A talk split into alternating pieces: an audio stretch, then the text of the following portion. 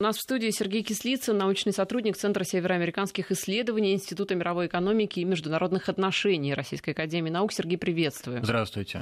Ну, давайте все-таки попытаемся понять, а, кому а, прежде всего в Америке нужны эти санкции, какая от них польза Америке, почему а, сейчас, почему именно такие? Ведь понятное дело, что европейские партнеры уже даже вслух высказываются против. Они действительно от этого страдают, и понятно почему. А, зачем это все нужно американцам? Ну, здесь есть несколько таких аспектов. Во-первых, это можно выделить такой общестратегический вопрос и вопрос мироочищения Соединенных Штатов, потому что вот на данный момент мы говорим, что мир становится у нас полицентричным, то есть эпоха вот этой однополярности, то есть американского глобального лидерства, она уходит. Соответственно, Соединенные Штаты понимают, они чувствуют внешний вызов и проводят более агрессивный внешнеполитический курс по отношению к крупным странам. Понимаете, если в начале 2000-х годов это были там операции в Афганистане, в Ираке. Ну, в Афганистане она была оправдана, в Ираке она имела очень длинную историю и не имела реальных оснований то сейчас это вот появляется Россия, тут же появляется еще и Китай, опять же, против которого санкции тоже вроде бы как рассматриваются, возможность введения ну, за КНДР и так далее. Поэтому, в общем, это такая американская рефлексия на вот происходящие события, это реакция Соединенных Штатов в каком-то смысле. С другой стороны, понимаете, тут Россия очень удобный при этом такой противник, потому что мы привычны для них как противник. Была холодная война, Многие из тех, кто находится в американском конгрессе сейчас, они выросли во времена холодной войны, поэтому для них это просто в их системе мышления это очень удобный такой формат конфронтации. Вот есть Россия, она вроде бы как слабая с их точки зрения, естественно, это такой противник, с которым можно бороться, доказывать свое лидерство.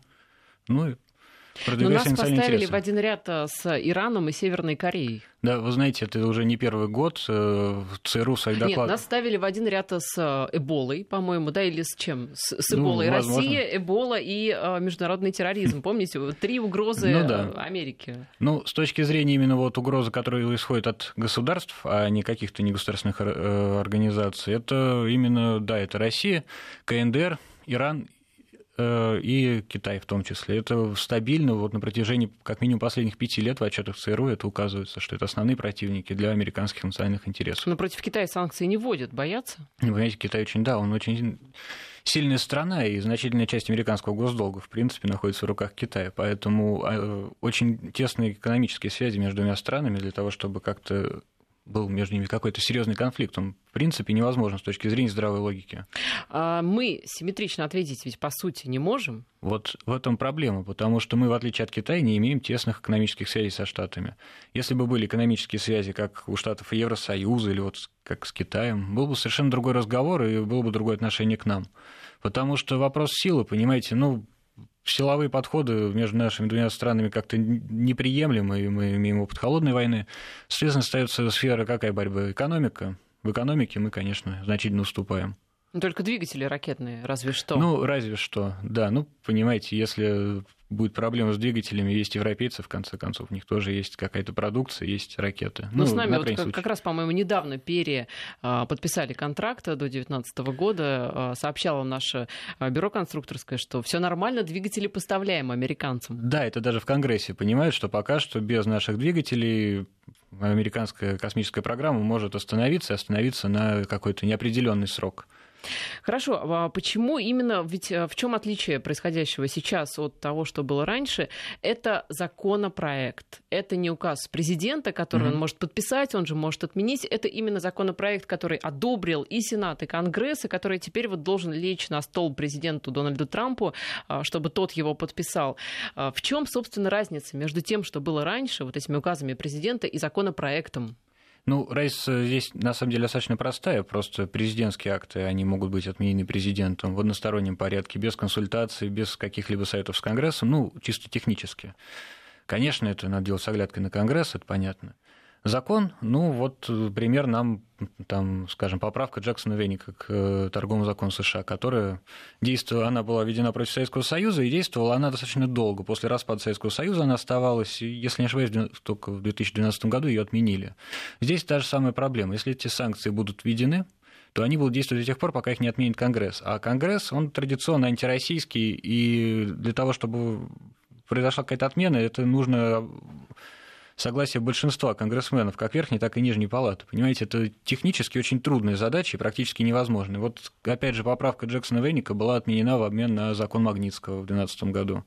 То есть санкции здесь в таком случае надолго, хотя, понимаете, они и так бы, наверное, остались надолго, потому что учитывая вот именно настроение американского истеблишмента, отменить их э, президент в одностороннем порядке, это практически политическое самоубийство было ну, бы. Вот э, теперь у Трампа какое пространство для маневра? Он ведь, по сути, может, э, ну, во-первых, он может подписать, это, видимо, самое вероятное, что ему остается, он может не подписать, чем, видимо, это просто политическое самоубийство, такой, да, харакири такое политическое. Mm. И а, есть еще, насколько я знаю, третий вариант, это так называемое карманное вето. Да, вот о карманном вето в последнее время стали больше говорить, потому что как-то сейчас такая не совсем понятная ситуация. Ну, вот расскажите об этом, о карманном ну, вето. Ну, смотрите, э, Конгресс сейчас уходит на каникулы. Вот э, Нижняя палата, палата представителей, по-моему, она вот ушла сегодня. Да, 31-го, последний день ну, работы. Вот, да. Ну и, соответственно, если президент э, не ветирует какой-то закон, и не подписывает его, он автоматически откладывается и требуется заново его рассмотрение самых-самых его основ. То есть вот изначально вся процедура вот этого законотворчества, она, в общем, ну вот начинается с нуля, по сути. То есть снова обсуждение, снова поправки, работа в профильных комитетах. Ну, по сути, понимаете, Конгресс будет тот же после каникул. Он может опять это принять, но это вопрос того, что можно выиграть какое-то время таком случае для какой-то работы с конгрессменами, может быть, и лоббистских организаций, и попробовать как-то решить какие-то политические вопросы в российско-американских отношениях. Это, конечно, очень трудно и маловероятно, но так или иначе просто появляется какое-то время у Трампа. И таким образом, плюс, он не сильно теряет какие-то политические очки. Он не ветировал закон, соответственно, он не, не, не испортил отношения с Конгрессом. С другой стороны, он не подписал, естественно, не задал новый виток российско-американской конфронтации. Ну, вы считаете, как э, Трамп поступит? Ну, вот это загадка. Я сам жду, потому что я вот просто на постоянной основе проверяю его твиттер и сайт Белого дома и остальные источники официальные. Вот ждем, потому что это загадка. Если, понимаете, тут опять же, э, эта загадка, она же будет нам и разгадкой в каком-то смысле, потому что санкции во многом надо учитывать. Они отражают э, торговую политику Трампа, вот его торговые интересы, о чем он говорил. Скажем, то, что в нефтегазовой сфере санкции вводятся, они там обработали их, обновили. И как раз Трамп ведь э, не случайно говорил, что энергетика – одна из основных его вот целей, его президентства, и развития. Они начали теперь экспорт нефти, которого не было очень-очень много лет. Теперь вот они снова подняли вопрос поставки газа в Европу, хоть это и дорого, и очень трудно создать эту инфраструктуру для жиженного газа, чтобы переправлять по океану. Но так или иначе, они этот вопрос подняли, это повестка Трампа. Он, кстати, еще в своих давних работах, когда еще он был просто бизнесменом, не президентом, он говорил о том, что энергетика это важно, что по-моему, он хотел, чтобы нефть стоила 20 долларов за баррель. Ну, вот, понимаете, это же антироссийская, по сути, повестка с точки зрения наших интересов национальных. Я думаю, нужно... американцам тоже не очень выгодна такая цена. Ну, американцы раньше не экспортировали нефть, понимаете, а низкая стоимость нефти, соответственно, ниже стоимость на бензин в Соединенных Штатах. У них немножко другая ситуация. Они не страна энергопоставщик такой крупный, как Россия или, скажем, там Иран. То есть, если Трамп а, закон подпишет, ведь Трамп а, человек, ну, скажем так, импульсивный, а по сути а, Конгресс и Сенат вынуждают его подписать этот законопроект, да, ведь все понимают, что он не пойдет напрямую, не будет витировать напрямую, скажем, скорее всего. А, а Трамп, как известно, ну, не очень хотел по крайней мере, да, вот судя э, по его предвыборной риторике, судя по а, встрече в Гамбурге, где жали руки президенты наших стран, заверяли друг друга а, в том, что нужно налаживать отношения и так далее. То есть сложилось ощущение, что действительно как бы Трамп открыт, он хочет, он готов э, к диалогу, так к позитивному. А здесь получается, что Конгресс его вынуждает. И вроде бы как получается, что это его политический проигрыш будет подписание этого законопроекта. Ну, в каком-то смысле, да. Вы понимаете, Трамп своей открытостью провоцирует Конгресс. Та же встреча вот в рамках двадцатки, она во многом спровоцировала конгрессменов. Если посмотреть республиканские какие-то СМИ, вот их издания, их публицистов, которые во многом как бы так являются таким идеологическим центром республиканской партии, они крайне негативно восприняли встречу Трампа и Путина. Они сказали, что у Трампа нет повестки. Путин опять его переиграл в очередной раз. Русский президент оказался хитрее там, американского лидера и так далее. И они сравнивают эту встречу со встречей Кеннеди и Хрущева э, в 1961 году, когда вроде бы как Хрущев решил, что Кеннеди слабый лидер, и после этого случился Карибский кризис, ну это вот как американская да, позиция так выглядит. Карибский кризис, и дальше пошла вот эта эскалация, потому что русские решили, что американцы слабы, они без инициативы, без повестки и стали продвигать свои какие-то интересы. Здесь вот примерно такое же отношение среди республиканских публицистов и, в принципе, естественно, среди республиканского истеблишмента. Так у Трампа теперь какой вариант? Идти на явный проигрыш, на явное такое ну, подчинение а, Конгрессу, Сенату, вроде бы как не камильфо, все таки он же президент и бизнесмен, у него там да, багаж такой достаточный. А, молчать, вот это применить карманное вето вроде бы тоже как-то не очень. Да нет, это как раз, наверное, неплохой вариант для него, чтобы выйти как бы так более-менее сухим из воды относительно, потому что, опять же, он ничего не подпишет и не наложит вето с одной стороны. С другой стороны, понимаете, э, здесь э, очень важный вопрос. Сейчас в Соединенных Штатах, например, проблемы с реформой э, системы здравоохранения. Они так и не смогли отменить Обама Кер. И, опять же, это тоже значительный удар по рейтингу Трампа. И, может быть, конечно, подписание санкций добавит ему очков. Ну, вот законопроект о санкциях добавит ему очков. Поэтому мы пока вот не знаем, это нужно подождать, как решит Трамп. Он человек, может быть, внешне импульсивный, но он достаточно такой глубок, э, трезвый, глубокомыслящий, прагматичный человек на самом деле, поэтому тут нужно подождать, как он решит. Пока администрация Белого дома сказала, что Трамп скоро подпишет этот законопроект, но, понимаете, ничего не произошло. Угу.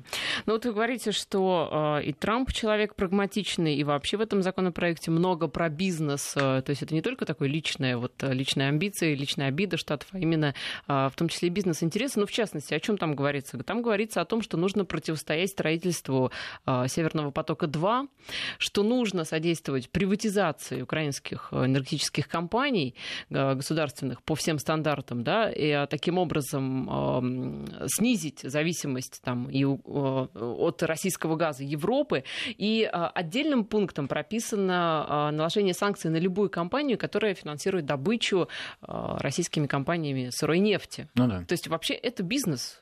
Это только о бизнесе. Конечно, это бизнес, это торгово-экономическая повестка Трампа. Если он подпишет, это будет переход к новой вот, э, экономической, внешнеэкономической политике Соединенных Штатов. Это наступит новый период, потому что раньше они не вмешивались в энергетический вопрос столь открыто. Сейчас, опять же, я говорю, если он подписывает, то, получается, нам пора как-то немножко прийти к реальности и снять вот эти розовые очки по поводу того, что Трамп хороший, мы с ним можем общаться. Он, по сути, в таком случае примерно э, такой же президент, как и все остальные. Все-таки Америка first, понимаете, Америка превыше всего, и это вполне вот отражает, может отразить подписание вот этого э, санкционного закона. Тем более, что здесь ведь есть идея такой вот понятие как бы агрессии стран-экспортеров нефти, которые американцы очень любят поднимать эту тему. То есть, э, если мы поставляем нефть или газ, то мы ведем себя агрессивно, не следуя международным правилам, потому что какая нам разница, мы все равно получим свои деньги, сможем развиваться там, и, и прочее, прочее. И у американцев она давно уже появилась. Ну вот после введения первых санкций, после событий на Украине и после Крыма, так в целом появилась появились контуры американской стратегии на энергетическом, в энергетической сфере против России, которые, в принципе, заключались в том, что постепенно заменить российский газ на американский и при этом еще постепенно вывести Россию из игры, лишив ее возможности добывать э, в труднодоступных каких-то местах, поскольку обычные легкодоступные месторождения у нас постепенно истощаются. Ну, а что касается, допустим, некоторых э, шагов, ну, в частности, дипломатической собственности, которая была арестована в Штатах, и нам ее так никто и не вернул. Вот, в частности, сенатор Алексей Пушков, э, вы слышали, да, в нашем эфире он заявил о том, что, в общем-то, здесь э, Трамп проявил слабину, он мог бы проявить волю политическую и вернуть нам эту собственность. В общем, это никого не затрагивает. Почему бы не вернуть то, что нам принадлежит? По сути? Ну, смотрите, во-первых, там, вот как сейчас это называют, охота на ведьм по поводу русского следа и участия российских там спецслужб, хакеров, кого-то вот в американских выборах в прошлом году, в президентских. А американцы сказали, что эти дачи дипломатически использовались для сбора разведданных, и, соответственно, они как бы втянули эти дачи в игру, и, ну, чисто политически вернуть их теперь очень трудно. Поэтому... Ну, то есть мы считаем, что а, вот эти склады на дорожной улице, они, видимо, тоже используются для шпионажа, поэтому мы забираем их у американцев. Ну, И знаете, вот эта дача, а, где там она, в Серебряном Бару? В, Серебряном, да. в Серебряном Бару, да. Ну, мы не можем сказать, для чего используют склады так или иначе. Но в целом это просто ответная мера, потому что у нас отобрали какую-то недвижимость, мы тоже отобрали недвижимость. Просто ответный ход, который, собственно, мы и можем сделать. Мы не можем ввести какие-то чувствительные санкции против американцев, мы можем показать хотя бы характер в этом случае. Ну вот э, э, высылка дипломатов. Э, Владимир Путин назвал это чувствительным ходом, чувствительным актом для американцев. Как вы считаете, это их действительно затронет, действительно ударит больно? Но вот американцы в ответ на заявление российского президента говорят, что у нас значительная часть сотрудников это граждане России, которые работают в консульской службе и прочее, какие-то выполняют работы. Вот, и поэтому это мало как нас затронет, тем более, что Россия предоставляет возможность выбрать Соединенным Штатам, кого они депортируют обратно к себе в страну, либо просто уволят со службы, если это граждане России. Депортировать их, отправлять домой не нужно. Поэтому американцы считают, что это вот нечувствительно для них. Я не могу вам сказать, потому что мы же не знаем, кого там высылают и что это за сотрудники. Понятно, что любая дипслужба, она тесно связана с какими-то спецслужбами, вот, ведет сбор информации в любом случае и в открытых источниках, и, возможно, в каких-либо других. Вот, поэтому по поводу высылки, ну да, это, по идее, это должна быть чувствительная мера, потому что люди, которые обрабатывают эту информацию, анализируют, их становится меньше. Как вы считаете, на сроках выдачи виз американских это действительно, это реально может повлиять? Или это просто уже такие заявления, знаете, в пику? Ах, вы так, значит, мы вам дольше будем визы выдавать? Ну, вы знаете, процесс э, получения американской визы никогда не был простым, и если сейчас это, я так понимаю, занимает там порядка двух-трех недель, то раньше это могло растянуться и на два месяца. Ну, вот, поэтому, ну, может быть, вернемся к ситуации там 2010 года, скажем. Но так или иначе, процесс автоматизирован, идет просто обработка информации, проверка. Поэтому я не думаю, что это сильно затруднит, хотя, конечно, это консульская служба виднее все-таки. Сергей Кислицын, научный сотрудник Центра североамериканских исследований Института мировой экономики и международных отношений РАН у нас в студии. Сейчас новости, и затем мы вернемся в эфир. Мы возвращаемся в эфир. У нас в студии Сергей Кислицын, научный сотрудник Центра североамериканских исследований, Института мировой экономики и международных отношений Российской академии наук. Вот нам пишут, хватит уже позориться и постоянно говорить о Трампе и санкциях. Мы страна или что? А, вот как вы считаете, вот эти вот санкции и вообще отношения России и Америки в последнее время, а, почему это важно? Ну, потому что это крупный внешнеполитический вызов как для нас, так и для Соединенных Штатов. Поэтому мы не можем же избежать разговоров о каких-то вещах, которые нас действительно беспокоят, влияют на нашу экономику, на уровень жизни. Так что, ну, это как если бы мы там 40 лет назад не говорили про Штаты, или там 80 лет назад а потом не бы говорили ракета, про Германию. не дай бог, упала ядерная на нас, да, в результате ну, кризиса Карибского, не дай бог, иначе. конечно. Кстати, это самая масштабная за всю историю отношений России и США высылка американских дипломатов. Насколько я знаю, такого не было даже во времена там холодной войны. Это действительно... Да, число астрономическое, угу. честно говоря. Может быть, потому что просто разросся штат американских дипломатов, потому что где-то 1200 человек, может быть, даже чуть больше у нас работало а, в Америке. Российских сотрудников было сильно меньше, насколько я знаю, они там выслали что-то в районе 30, 35, ну, да. по-моему, человек. А мы сейчас, э, чтобы уравнять, должны выслать 700. То есть получается, что пропорции очень неравные были. Так вот, возвращаясь э, к тому, что это самая масштабная высылка российских дипломатов, вообще, когда была Америка и Советский Союз, все-таки было более-менее понятно, да, а, капиталисты, коммунисты, противостояние идеологий. А сейчас что? Э, какая, условно говоря, черная кошка между Россией и США? Как вы ну, считаете? Вы знаете, тогда тоже ведь э, понятно, что был коммунизм и капитализм, борьба двух систем, двух блоков. Так или иначе, ведь это шла борьба за, в классическом понимании, с точки зрения политического реализма, борьба за сферы влияния. Понимаете, мы там боролись, скажем, за Европу, которую мы поделили пополам. Которые мы проиграли в итоге. Ну да, всегда есть как кто-то, кто-то побеждает, кто-то проигрывает. Ну так или иначе, мы, это была борьба, и сейчас тоже, понимаете, ведь это возврат к старой проблеме, по сути. Мы тогда, по всей видимости, не закончили разговор, что называется, и теперь у нас снова появляется где-то Россия отступила, теперь это какой-то вот точка конфронтации, это Украина, скажем, потому что Сирия вряд ли это такая вот серьезная для России чувствительная тема с точки зрения конфронтации. Все началось с Украины. Просто граница вот, вот этого конфликта проходит теперь Э, где-то вот где находятся страны СНГ, да, бывшие советские республики. Отсюда все и стартовало. Как вы считаете, почему вот э, этот виток напряженности снова разворачивается? Почему уровень напряженности растет? Потому что Россия становится все более амбициозной в последнее время. Ну, знаете, вот Соединенные Штаты говорят, что Россия региональная держава. В принципе, Россия на самом, ну как вот они нас воспринимают в каком смысле так и есть, потому что нас все-таки волнует больше проблемы какой-то в сфере наших интересов, в сфере нашей безопасности, как раз то же самое СНГ. Соединенные Штаты пока себя позиционируют как глобальную державу, и поэтому, или как они точнее говорят, вот это хорошее американское определение, мы региональная держава в каждом регионе мира. Вот, понимаете? Да, да. То есть мы везде. Да, у них в каждом регионе есть свои интересы, они их продвигают. Они готовы продвигать их силой, у них на это есть ресурсы и возможности.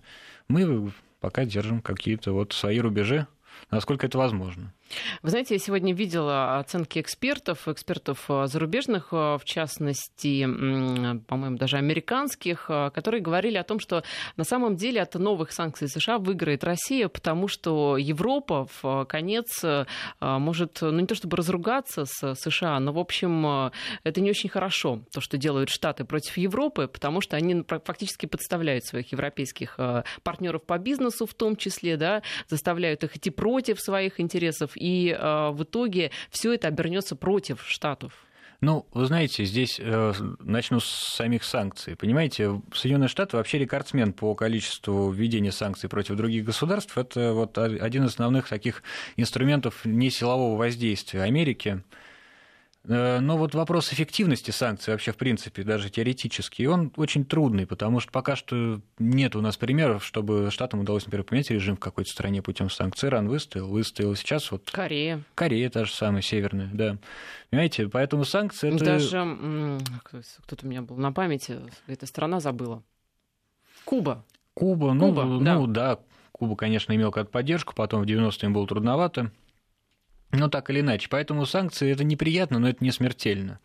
Это первый момент. Э, по поводу Европы, ну, знаете, здесь Европа тоже очень сильно завязана на Штаты. Как раз в, экономическом, э, в экономической сфере, в вопросах европейских долгов перед Соединенными Штатами все таки понимаете, это еще со Второй мировой войны эта завязка так все и длится. Э, поэтому я бы не сказал, что как-то они поругаются прям кардинально. Опять же, есть НАТО, да, такой военно-политический инструмент регулирования, есть множество различных проектов, есть торговые связи между двумя странами, поэтому им конфликтовать и тем и другим себе в убыток. Европа, конечно, будет пытаться как-то оспаривать может быть, санкции, ну, те аспекты этих санкций, которые Европу не устраивают, и, возможно, стороны придут к консенсусу. Понимаете, это у Соединенных Штатов нет более близкого союзника, чем Европа, и то же самое Европа нет более близкого союзника, чем Штаты, поэтому им скорее проще договориться, нежели ругаться. Ну, в частности, сегодня да, Дмитрий Песков говорил, что для исправления отношений России и США как раз нужен отказ от попыток э, санкционного диктата. То есть э, как раз говорил о том, что санкциями ничего не добьешься от России.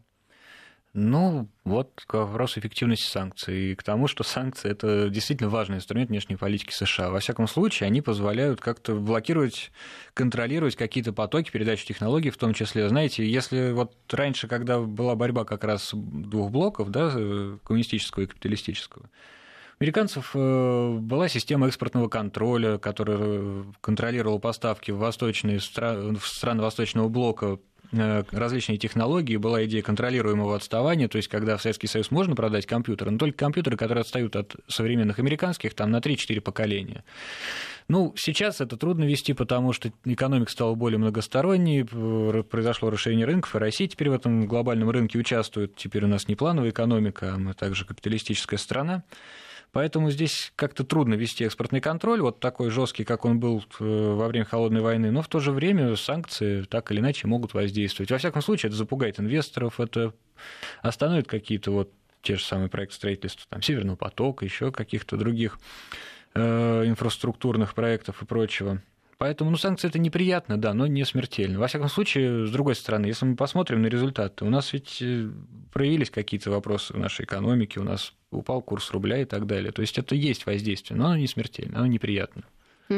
А что касается а, информации о том, что а, создается в США специальный фонд противодействия влиянию России, наверное, вы слышали, да, у него огромный бюджет на будущий только год 250 миллионов долларов, причем эти деньги будут давать и маленьким странам. Вот, по-моему, сегодня, да, в Эстонии американская делегация была с визитом и как раз заявляла там о том, что вообще, конечно же, вот этим странам Восточной Европы прежде всего угрожает сосед большой, большой брат эта Россия, которая спит и видит, как бы там внести нестабильность, и нужно финансировать вот эти маленькие страны, чтобы противодействовать в том числе и угрозе России. Что это может быть за фонд, чем он будет заниматься, и значит ли это, что действительно ну, США взялись за Россию? Ну, понимаете, американцы вообще создают множество различных фондов, у них есть различные, там, фонд продвижения демократии, фонд содействия международному развитию и так далее.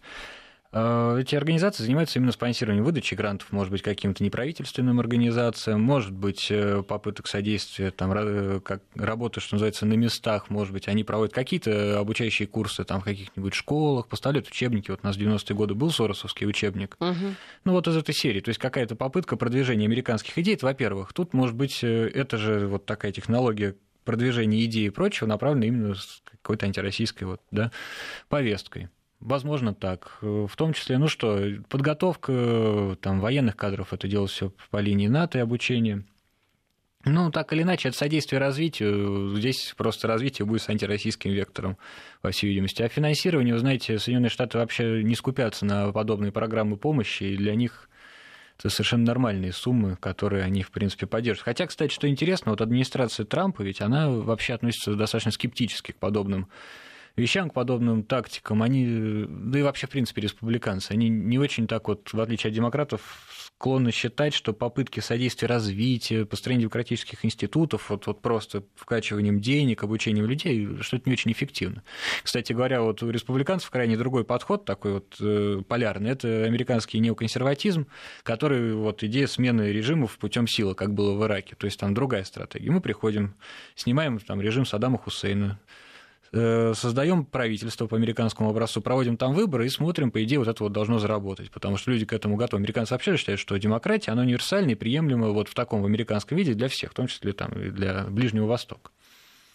Поэтому здесь не знаю, насколько администрация Трампа, все-таки не надо со счетов списывать, хоть все говорят, что Трамп проиграл, она достаточно скептически относится вот к подобным попыткам содействия развитию, помощи там, в развитии против России. Проще, понимаете, продать ракеты Патриот Польше. Вот, вот это помощь, там, содействие развитию, да, там, вот, противостояние российской угрозе. А все остальное, ну, не военные какие-то инструменты, республиканцы вряд ли воспринимают их действительно эффективными. Кстати, Трамп сегодня написал, по-моему, в Твиттере в своем, что он, а, во-первых, считает, что в Белом доме нет никакого хаоса. А, во-вторых, он отметил успехи в экономике, которые в США, в частности, он написал, что а, самые высокие показатели фондового рынка в истории сейчас в Америке, что лучшие экономические показатели за ряд лет, что наиболее низкая безработица за 17 лет сейчас в Америке. То есть, получается, оплата труда растет. То есть, получается, что все это как бы вот за заслуга Трампа, который, сколько, меньше года он президент, да, уже такие прям э, экономические э, рост, показатели прекрасные. А оппозиция сразу же заявила, что он вообще-то себе присвоил всю, за, всю за, заслуги политика Барака Обамы. Ну да, вы знаете, мы же даже экономические прогнозы, да, и там итоги развития подводим скорее экономического страны мира, там, скажем, за 16 год. Мы не можем говорить о 17 во-первых, он не закончился, во-вторых, чтобы даже понять, что было там в прошлом месяце, это нужно долго считать и разбираться. Поэтому, конечно. То, что сейчас Америка находится в экономическом росте, это говорит о том, что они вышли наконец из кризиса, ну или постепенно из него выходят, так будет точнее э, который случился в 2008 году. Процесс долгий, кризис был сильный, вот, поэтому пока что действия Трампа здесь не очевидно совершенно. И тем более он не совсем реализует там свою ту же самую торговую повестку, например. Он же говорил, что если вы хотите продавать в Америке, должны производить в Америке. Как вот он эту программу будет делать? У него пока как-то нету каких-то вот действительно стратегических каких-то набросков, чтобы было понятно, вот они сделают это, это, это. Снизить корпоративный налог, э, там, повысить тарифы на ввоз продукции, но американская эта продукция не конкурентоспособна, может оказаться по сравнению с китайской. Они подшипники не делают лет 30 уже. Возвращаемся в эфир. Я напоминаю, что у нас в студии э, Сергей Кислицын, научный сотрудник Центра североамериканских исследований, Института мировой экономики и международных отношений. И, Сергей, у нас приходят э, новости по поводу перестановок скоропостижных, скажем так, в американской администрации. Энтони Скоромучи, это директор по коммуникациям, которого вот недавно, да, меньше двух недель он продержался на своем посту, его назначили. Вот уже, в общем-то, собственно говоря, он и не работает э, директором по коммуникациям коммуникациям, потому что Трамп э, решил уволить его с своего поста. Причем уволить он его решил по просьбе нового главы аппарата Белого дома Джона Келли. А Джон Келли, он тоже пришел недавно э, на место главы аппарата, который был ранее Райнса Прибаса. То есть там перестановки ого-го. Там ведь и пресс-секретарь Трампа, да, Шон Спайсер, да. тоже сменился. В общем, это вот что такое? Просто вот какая-то смена декораций мгновенная. Да, это забавно выглядит на фоне того, что Трамп говорит, что в Белом доме все в порядке, да, да. под контролем. Ну, вы знаете, здесь э, надо отметить, что изначально, даже с тех пор, вот как Трамп выиграл выборы, вообще процесс формирования администрации, во-первых, был необыкновенно сильно растянут. И вопрос назначения заместителей, различных членов администрации, других, ну, как-то местами висел в воздухе, и ничего не происходило. Понимаете, некоторые даже аналитики говорили, что вот если Трамп назначает там, своих родственников уже на должности, не показатель ли это действительно какой-то проблем того, что у него просто нет какого-то выбора, он не знает, кого назначить, может быть, у него плохие отношения с истеблишментом, что, конечно, тоже надо делить пополам такие высказывания.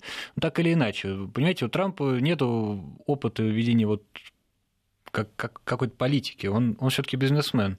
У него есть вопросы лояльности, у него понимаете, он может быть не очень сам лоялен как раз к людям с альтернативным мнением или которые ему кажутся не слишком какими-то надежными для него и так далее. Поэтому он меняет людей. Это, ну, как в компании, понимаете, можно же поменять человека. Если у нас меняют топ-менеджмент так или иначе где-то, это не всегда приводит к каким-то суперскандалам. Ну, видимо, может быть, здесь логика Трампа где-то, она ближе к бизнесу, понимаете, нежели к политике. Но ведь э, просто складывается ощущение, что есть э, такое понятие, как команда, да, команда президента там, а здесь такое ощущение, что нет, команды нет. нет команды. Есть президент, и то э, как бы есть, ну, пока есть. Знаете, вот сравнение предыдущий, там вот республиканский президент Джордж Буш, младший, там вот была команда. Там, в принципе, конечно, вылетел из нее Колин Пауэлл еще в первый срок, это госсекретарь. Такой вот. большой и темнокожий. Да, да, Я да. его вот. помню. В, прош... в прошлом военный, да, и он много сделал для американской армии хороших вещей для ее развития.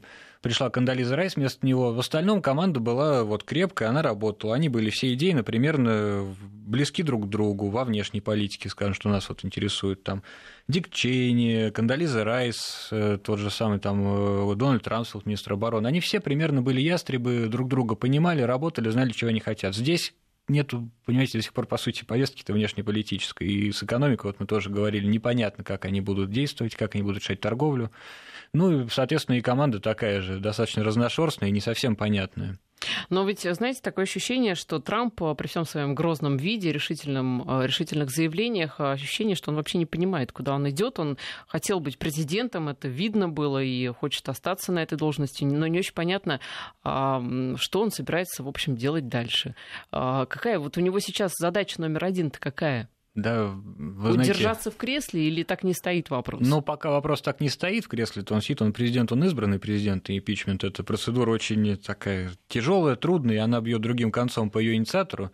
Вот. Э, поэтому речь не об этом. Но, понимаете, Трамп, он скорее тактик, он не стратег, у него нет какой-то стратегии. Он вот э, принимает тактические решения. Он решает проблемы по мере их поступления. Здесь, там. И...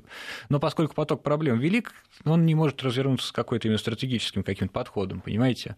Это вот Фрэнсис Фукуяма сказал, что когда у тебя в руках здоровенный кувалда, проблема выглядит как гвозди. Ну вот тактические решения. Здесь заколотили, там заколотили. Что-то похоже как будто происходит, потому что реальные доктрины Трампа, экономическая доктрина Трампа, внешнеполитическая, я пока не вижу. Нет, но когда он собирался стать, занять Белый дом, он как раз говорил о том, что а, его предвыборная повестка – это улучшение отношений с Россией, это Америка прежде всего, хватит уже вот, да, заниматься там всякими э, заморскими странами, давайте Америкой заниматься. И где?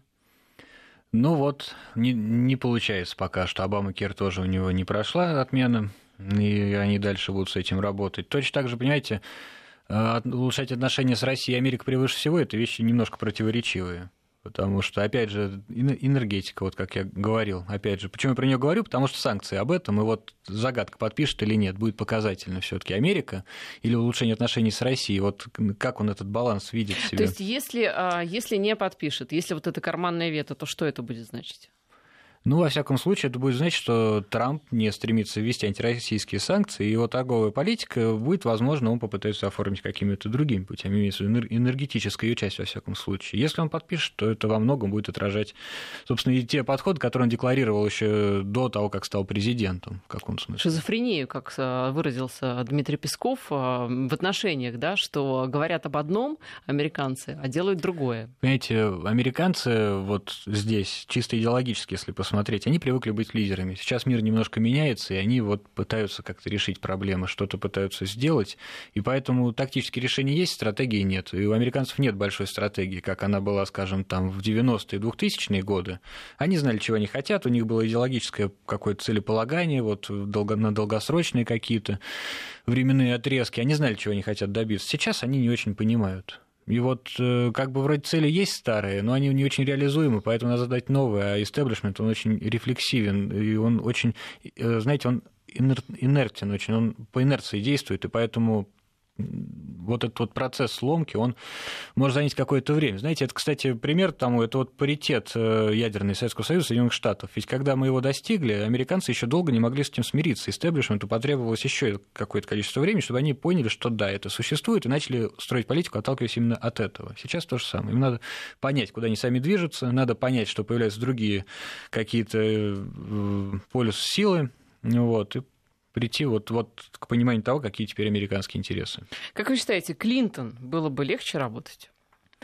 Клинтон хотя бы знал, чего она хочет. Вот э, Клинтон была бы для нас более предсказуема. Клинтон сразу не давал нам никаких обещаний. Она говорила, что Россия противник, что будет конфронтация. Мы, по крайней мере, знали бы, к чему готовиться. Здесь ситуация, конечно, интереснее, потому что у нас нет какой-то прямой дорожки и нету какой-то доктрины Трампа, нет понимания, куда он дальше двинется, с одной стороны. С другой стороны, понимаете, мы же не знаем, к чему готовиться. Надо тогда в таком случае просчитывать несколько вариантов развития событий.